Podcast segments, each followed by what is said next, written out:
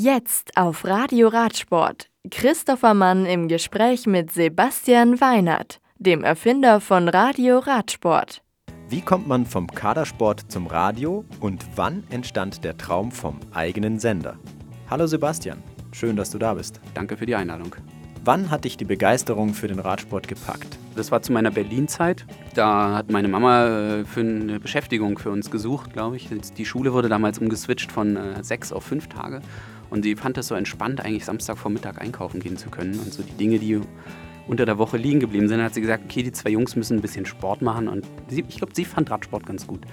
Und da sind wir letztendlich, also mein Bruder, der Christian und ich, wir sind äh, zum Fahrradladen Nemczewski in Charlottenburg, zum FNC. Jan Ulrich hat dort auch sein erstes Bike bekommen, witzigerweise.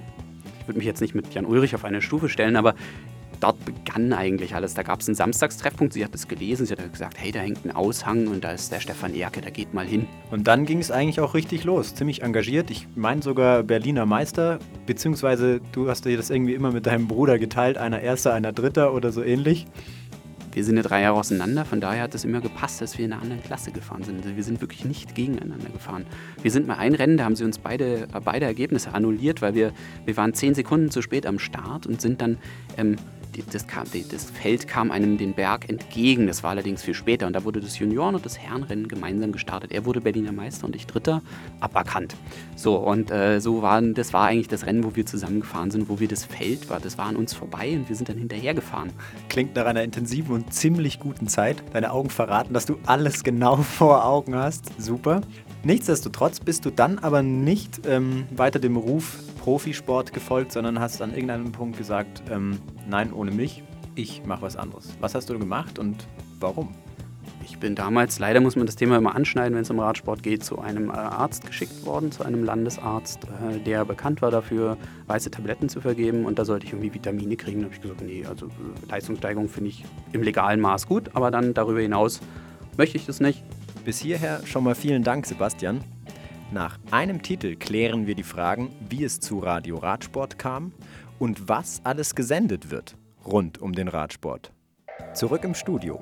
Christopher Mann im Gespräch mit Sebastian Weinert, dem Erfinder von Radio Radsport. Sebastian, wie verlief dann dein Weg vom Radsportler zum Radio? So ganz direkt sieht ja anders aus. Das war nach der 12. Klasse, wie gesagt, habe ich erstmal angefangen, ein bisschen zu jobben und habe überlegt, ja, wo geht der Weg hin? Da habe ich damals schon bei einem äh, Newsportal gearbeitet, habe irgendwann dann auch mal bei der Welt äh, reinschauen dürfen. Und dann ging das über zwei Radiopraktika. Da habe ich sehr intensive Erfahrungen und Kontakte mit dem Radio gemacht.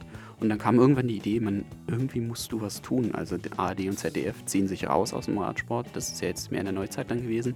Davor stand aber schon die Idee, ähm, Hintergrundinfos, Facts und News zu bringen aus dem Radsport. Mehr Facts und Personen in den Vordergrund zu rücken und nicht, äh, wir machen bei der Siegerehrung, Siegerehrung Schluss. Und dann haben wir gesagt, dann machen wir einen Radiosender, wo du die Sportnews kriegst. Es geht nur um Radsport. Und du kannst dir aus fünf und später acht Musikrichtungen auswählen, welche Musik du willst. Also du gehst wegen dem Radsport rein ins Programm und bleibst dabei, weil wenn dich die Musik nervt, schaltest du um auf andere Musik, kriegst aber denselben Content. Ja, und jetzt sind wir hier am Start. Kannst du vielleicht so einen kurzen Überblick geben über Beiträge, ähm, Struktur. Einfach, dass man so ein kleines, ja, so ein Bild kriegt. Ähm, wir haben, wie gesagt, Hintergrundinfos. Äh, wir sprechen mit Persönlichkeiten, die im Was macht eigentlich äh, mal im Radsport groß waren, wie zum Beispiel Mike Kluge oder Bart Brentjens oder äh, vielleicht auch Eddie Merckx oder Jan Ulrich.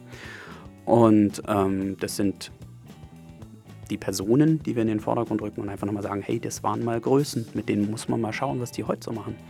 Wie verbringen die ihren Tag? Und ähm, als Porträt aktuelle Profisportler. Und ansonsten ähm, haben wir einen Rennkalender, wo wir die Renntermine jetzt fürs nächste Jahr momentan noch vorproduzieren und später dann wöchentlich erzählen, was los ist. So auch das Weltradwetter zu den ähm, Trainings-Hotspots. Wie ist das Wetter heute in äh, Frankreich? Wie ist das Wetter heute auf Mallorca? Wir wollen das Komplettpaket derer, die Radsport betreiben, geschätzt in Deutschland zwei Millionen aktive Radsportler, ähm, ja, die hätten wir gerne alle als Hörer und würden uns freuen, wenn Sie uns und ihr uns einschaltet. Sebastian Weinert und sein Radio Radsport. Leidenschaft und Information rund um den Straßen- und Mountainbikesport. Vielen Dank, Sebastian, für das Gespräch. Gerne, Joe. Radio Radsport. Im Internet auf radioradsport.de